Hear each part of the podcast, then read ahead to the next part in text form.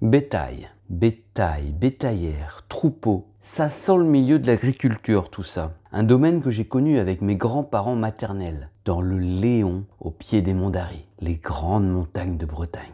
Et donc, troupeau de vaches et traite des vaches. Ah, l'odeur du lait, une odeur que je détestais et que je déteste encore d'ailleurs. Cette odeur s'imprégnait dans vos vêtements. Si, si, je vous l'assure. Je préférais l'odeur du foin, des bottes de foin, à se cacher dans le foin, flâner, rêver. Ah, j'ai de bons souvenirs à la ferme de ces odeurs. Par contre, il y en a une qui ne m'a jamais manqué, l'odeur des bouses de vache. Et pas que les odeurs, hein. il fallait les éviter sur les chemins et dans les tables. Les bouses. Le plus surprenant, en passant au cul des vaches, ne pas se laisser surprendre par une envie soudaine des bêtes. Et le meuglement des vaches, un bruit familier, résonnant dans les tôles. À côté de ce troupeau, en train de repasser dans les tables, il y avait les fameux tracteurs.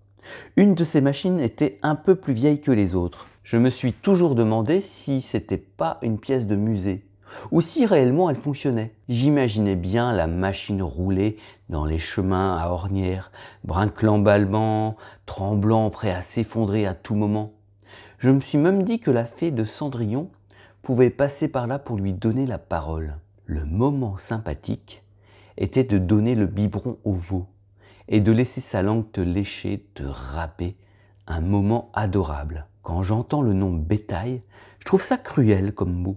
Bétail, bétaillère, oui, les animaux dans les cages et l'abattoir. Mais je ne rejette pas la faute sur les autres. Je suis responsable également. À moi de manger moins de viande, hein, voire pas de viande, si je ne souhaite pas me sentir responsable. Le bétail, Dallas et le Texas, avec ses ranchs et ses chapeaux de texan. Bon, je, ne vais pas m'étaler, mais vive les graines. Quoique, un bon steak de temps en temps, ouh, c'est bon.